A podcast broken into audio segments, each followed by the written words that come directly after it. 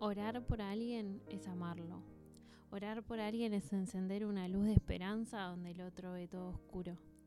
Orar por alguien es agarrar el remo cuando el otro está cansado. Es llevar a esa persona delante de Jesús para que Él multiplique esa ofrenda y convierta lo que necesite ser transformado.